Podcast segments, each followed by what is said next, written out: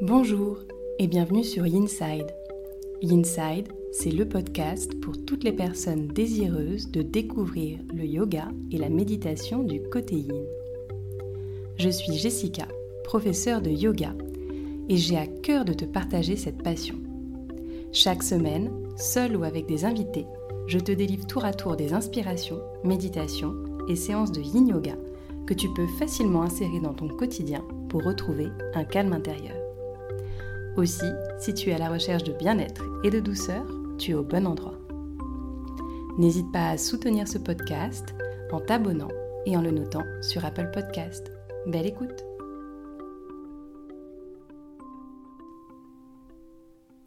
L'eau n'offre pas de résistance, elle coule. En y plongeant la main, on ne sent qu'une caresse. L'eau ne forme pas un mur, elle ne t'arrêtera pas. Mais l'eau va là où elle veut. En fin de compte, rien ne peut s'opposer à sa volonté. L'eau est patiente. L'eau qui coule use la pierre. Souviens-t'en, mon enfant. Souviens-toi que tu es à moitié eau. Si tu n'arrives pas à traverser un obstacle, contourne-le. C'est ainsi que fait l'eau. Margaret Hartwood. Bonjour et bienvenue à toi sur ce nouvel épisode du podcast Inside j'ai décidé de démarrer l'année avec un élément et je crois que tu as deviné lequel c'était. Il s'agit de l'élément eau. Ça y est, on reprend le podcast sous la forme de petites capsules, donc avec chaque fois une petite partie théorique et ensuite une méditation et une pratique de yin pour justement pouvoir s'en imprégner et j'ai décidé de commencer ce mois de janvier avec l'élément eau qui est le symbole de l'hiver. Alors ça tombe très bien parce qu'en plus cette semaine on a vu passer le Blue Monday qui est le lundi le plus déprimant de l'année. Après Noël, la galette des rois, tout est passé, mais on est encore dans cette période de l'hiver où il fait froid dehors, où il fait sombre, où les jours sont courts et où franchement, ben, on n'a pas forcément envie de sortir de nos maisons. Et bah, c'est plutôt pas mal en fait. Donc cette période de l'hiver, si tu l'aimes pas, je t'invite à rester avec, moi parce qu'on va essayer justement de trouver un petit peu euh, la sagesse qui s'en dégage de cette saison hivernale.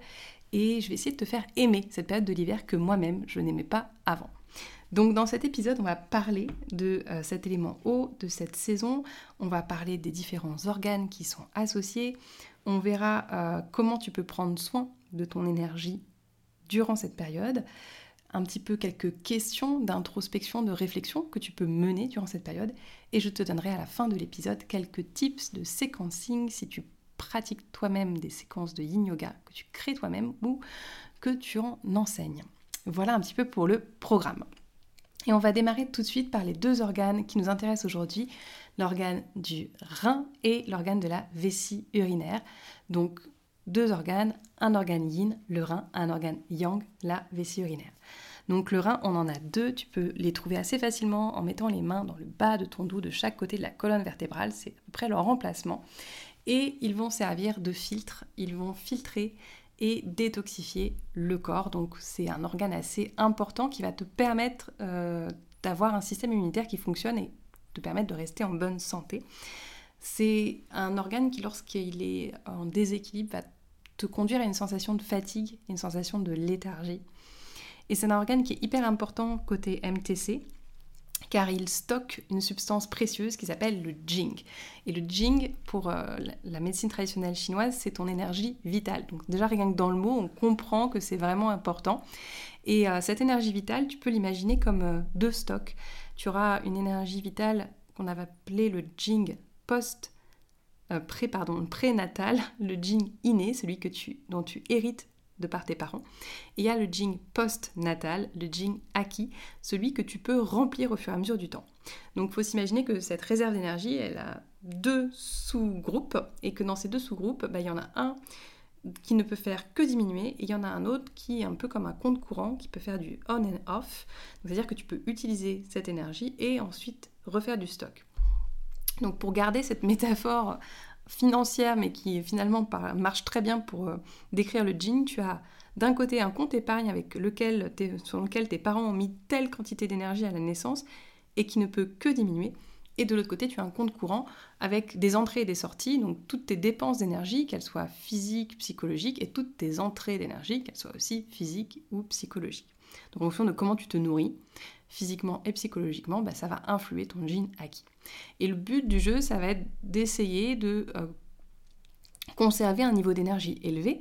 Et pour cela, ça va être bien entendu essayer de conserver le niveau du jing prénatal le plus élevé possible et ne pas aller taper dans ses réserves, si j'ose dire, et du coup de consommer que le jing acquis, celui que tu peux recréer au fur et à mesure du temps. C'est un exercice assez, euh, assez dur, bien entendu, de ne pas vider complètement et décharger ses batteries. Et tu peux peut-être le sentir, parfois tu es complètement à plat et ça veut dire que finalement tu as épuisé tes réserves et qu'il est temps d'en recréer d'autres. Et donc du coup de recréer du jean acquis. Voilà pour le petit euh, laïus sur euh, cette énergie du Jing, donc deux énergies en une, une qui est euh, héritée à la naissance, que tu ne peux faire que diminuer, donc l'objectif bien entendu ça va être de le maintenir le plus haut possible, le plus longtemps possible, et un autre stock d'énergie que tu peux utiliser à loisir et re-remplir, peut-être pas à loisir, mais qu'il y aura des façons de venir, de venir le re-remplir. Pour finir avec euh, cette euh, énergie du Jing, ce qui va le détériorer, ça va être euh, bah, le stress, les traumas si tu en as eu, le trop de travail, le fait d'être trop, trop investi entre guillemets dans son travail et de juste de se fatiguer à la tâche. ça va être du stress émotionnel. Parfois, ça va dépendre de ton régime alimentaire. On sait qu'il y a des aliments qui demandent beaucoup d'énergie, d'un point de vue purement, strictement digestif d'ailleurs. Ça va être aussi influencé par la qualité de ton sommeil. S'il y a un manque de sommeil, bah forcément, ça va entraîner de la fatigue et ça va te demander de consommer plus d'énergie que prévu. Donc pour ça, on va essayer en fait de garder cette énergie le plus possible et euh, ça va euh, venir par euh, bah, un équilibre de vie tout simplement, par prendre des temps de repos. Et la période hivernale est une période qui t'invite énormément à prendre ces temps de repos. Donc il va falloir que tu arrives à écouter ton corps pour savoir quand les prendre. Ça va venir aussi par tout ce qui va te nourrir, que ce soit en termes de relations ou en termes de nourriture. Hein. Les deux fonctionnent. C'est-à-dire de trouver des choses qui te nourrissent intérieurement, qui t'apportent et qui ne vont pas venir taper finalement dans ces réserves. Donc euh, pas mal une hygiène de vie pour pouvoir maintenir cet état d'énergie vitale à flot. Et c'est normal d'avoir des périodes, on va dire, up and down. Et l'important, c'est de pouvoir reconnaître quand ce stock d'énergie est bas et quand tu as besoin finalement de prendre vraiment une pause, bah, de mettre toutes tes activités sur pause et de prendre soin de toi, de ralentir, de pouvoir euh, justement trouver ce temps de repos. On va passer au deuxième organe, au deuxième réseau de méridiens qui euh, compose cette saison de l'hiver, c'est la vessie urinaire c'est euh, donc l'organe qui stocke et qui élimine l'urine filtrée par les reins.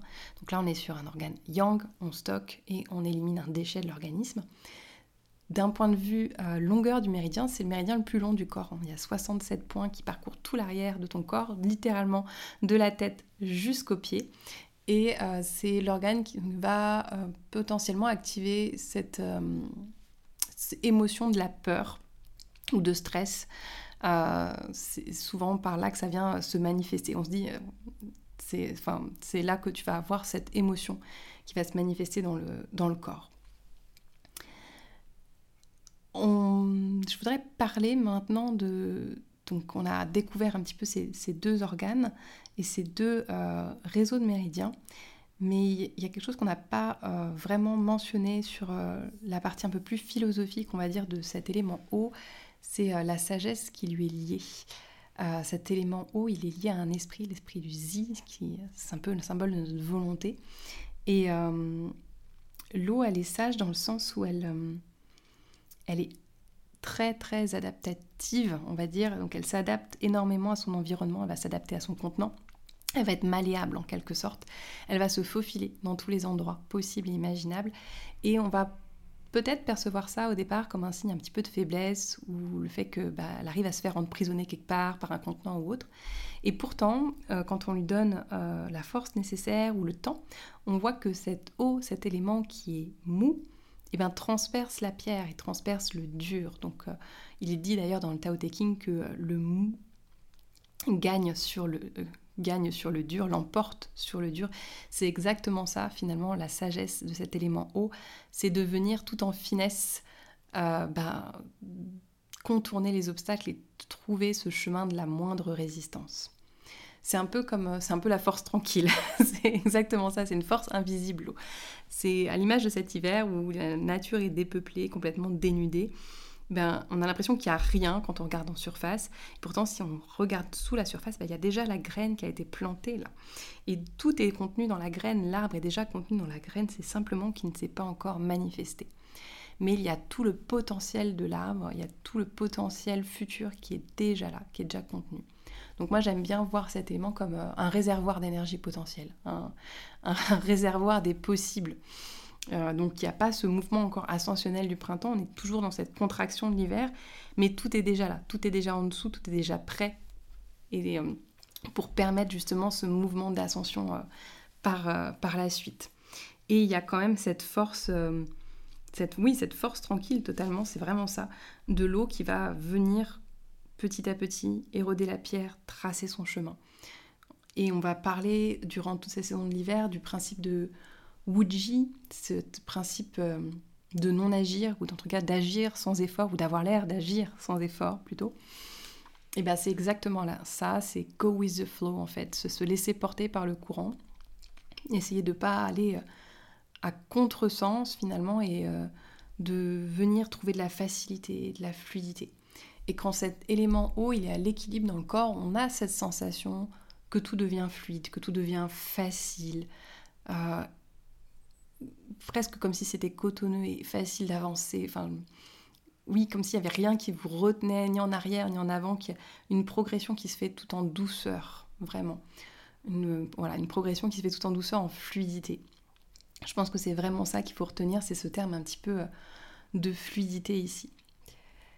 Du coup, si tu veux expérimenter ça, euh, eh bien, je te propose, durant cette période de l'hiver, d'essayer toi-même de ralentir, donc de te reposer, de pas forcément euh, être dans cette période de l'hiver à faire et à mettre en place plein de projets, mais de prendre cette période, ce temps pour venir réfléchir sur ce que tu as envie de voir émerger, ces potentiels que tu as envie de voir émerger au printemps. Donc ça peut être de te poser euh, des questions sur comment tu gères ton niveau d'énergie. Est-ce que tu utilises tes ressources de manière correcte? Ou est-ce que tu les disperses? Est-ce que tu arrives à faire des choix pour simplifier la vie? C'est peut-être euh, un bon moment au début d'année justement de faire un petit peu le tri sur ce qui marche pour toi et ce qui ne marche plus. Et peut-être de supprimer des choses qui te demandent trop d'énergie, qui te consomment trop d'énergie d'inclure à la place des temps de repos, des temps où tu peux vraiment te recharger. Euh, et je t'invite euh, vraiment à ça, de pouvoir te recharger. Et durant cette période de, l'hiver, on dit aussi que le, le rein est associé aux oreilles. Du coup, ça peut être un bon prétexte à venir soit écouter de la musique assez douce, assez calmante, soit de venir essayer d'écouter le silence. On a un peu perdu cette notion du silence. Et c'est peut-être euh, le moyen et le moment de venir euh, réécouter ce silence durant cette période hivernale. Ça peut même être, euh, entre guillemets, un thème de cours si tu donnes des cours, ou même un thème pour une de tes pratiques personnelles, un challenge que de venir dans une posture ou plusieurs postures de yin et de rester en silence sans fond musical sonore derrière, juste pour essayer de retrouver un petit peu cette quiétude qui est vraiment synonyme, entre guillemets, de l'hiver. Du coup, je vais avancer sur euh, cet épisode et te proposer maintenant quelques tips en termes de séquençage. Alors tout d'abord, pour euh, venir euh, cibler les méridiens associés, pour venir les étirer, ce qui va marcher concrètement, c'est les flexions avant. Avec les flexions avant, tu vas étirer tout l'arrière du corps, toute la chaîne postérieure. Et du coup, tu vas être complètement dans les méridiens de la vessie urinaire et euh, des reins. Le rein passe un petit peu à l'intérieur des cuisses, donc tu peux tenter quelques postures euh, légèrement en ouverture. Mais euh, de manière générale, je conseillerais vraiment les flexions avant. Alors après, le répertoire de yin, on n'a pas 36 non plus. Hein. On a la fameuse chenille. Tu peux la mettre dans tous les sens. Tu peux la retourner pour la faire version pendule debout, la retourner pour la faire en version escargot, la mettre au mur. Tu peux la prendre avec une sangle également si tu veux être inventif, inventive. Euh, le demi-papillon marche aussi, le demi-lacet marche aussi. Parce que le demi-lacet va venir stimuler la chaîne postérieure de la même façon, hein, ischio-jambier et fascia thoracolombaire. Donc vraiment, toutes les flexions avant vont être euh, hyper intéressantes à travailler. Et en même temps, c'est des postures qui calment énormément, donc qui vont très bien avec cette temporalité hivernale qu'on a envie de se blottir, de revenir un petit peu à soi, de revenir un petit peu à l'intérieur. Si tu veux mettre l'accent sur les organes et euh, comment dire prendre conscience de où se situent euh, tes reins par exemple, tu pourras venir prendre quelques postures en compression, type le sphinx ou la posture de la selle avec une brique, ou posture de la selle du ponton, pardon, avec une brique au niveau des reins. Mais ça va pas stimuler les méridiens, ça va pas venir les étirer. Par contre, ça va te permettre de prendre conscience où sont situés ces organes. Euh, moi, un moyen que je préfère pour prendre conscience de où sont situés les reins et autres, c'est de venir euh, faire du tapping, typiquement l'exercice de knocking at the door de taper à la porte de Mingmen, qui est la porte d'énergie dans le corps, à l'arrière du corps, bah ça c'est, je trouve, un peu plus efficace pour venir stimuler euh, cette zone-là. Donc de venir euh, taper euh, les reins, d'en profiter pour taper Mingmen, peut-être même d'ouvrir Mingmen avec une posture du Wuji par exemple, pour ouvrir cette porte d'énergie dans le corps et permettre à l'énergie de rentrer, donc de te recharger. dans tes pratiques de yin, je vais t'inviter également peut-être à accentuer les rebonds, euh, à les étirer un peu plus pour inviter encore un peu plus au repos. Donc euh, peut-être d'étirer les, temps de rebond, lieu de faire qu'une seule minute, laisser deux minutes dans le rebond. Euh, et peut-être aussi ces rebonds de les prendre un peu plus systématiquement, Shavasana, en posture vraiment où il n'y a strictement rien à faire, où tu peux laisser le corps complètement étendu sur le sol. C'est un bon moment pour évoquer les principes de Wu Wei, de non-agir, euh, c'est une, très bonne façon de thématiser le, cours, bien entendu, de venir parler euh, de cette euh, malléabilité, de cette flexibilité de l'eau et de cette sagesse inhérente à l'élément eau, comme j'ai parlé un petit peu plus en amont de cet épisode. Un point aussi que tu peux venir stimuler, moi j'aime bien le faire, c'est le point du rein numéro 1. Donc sous la plante de pied au niveau du coussinet du gros orteil tu as le point du rein numéro 1, Yang Quan, la source jaillissante, et tu peux venir euh, tout simplement le masser avec le pouce ou euh, venir avec une balle de tennis, la faire rouler sous tes pieds pour euh, bah, décoincer un petit peu toute la chaîne postérieure. Tu vas voir qu'en faisant ça, ça va t'aider aussi dans les flexions avant, ça va débloquer peut-être un peu le, dos et les, ischios. Et enfin, dernier petit tip que je te donnerais, c'est pour être de venir faire un cours en silence pour justement euh, accentuer cette phase de l'hiver où euh, les sons sont étouffés par, par la neige, par la nature qui est un peu enfouie. Euh, on peut penser par exemple à tous les animaux qui sont dans leur terrier, qui sont en hibernation. Bah, peut-être de faire un cours spécial hibernation, que ce soit pour toi, pour ta pratique perso, pour celle de tes élèves. Et de par ce cours en silence, de mettre aussi l'accent sur bah, le, le, sens, entre guillemets, de l'écoute euh, et, sur les sons, les différents sons qui viennent jusqu'à tes oreilles. Ça peut être un, bon moyen euh, de venir euh, prendre conscience de, de, cet élément. Donc voilà un peu pour tout ce que je voulais te dire aujourd'hui. Il y aura tellement de choses à dire en plus, mais je vais éviter de faire un podcast d'une heure sur cet élément haut.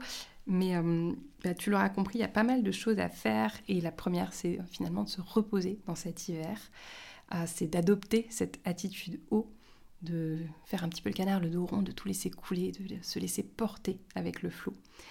Et pour conclure euh, cet épisode, je terminerai tout simplement par euh, une euh, citation du Tao Te Ching qui, je pense, résume pas mal ce que j'ai été dit durant cet épisode. Le bien suprême est comme l'eau, qui nourrit toute chose sans en avoir l'intention. Elle se contente des places inférieures que les autres dédaignent. Ainsi, elle est comme le Tao. Voilà, ça sera tout pour aujourd'hui. Et bien entendu, on va se retrouver la semaine prochaine pour une méditation liée à cet élément et une pratique de yin d'ici deux semaines liée à cet élément eau.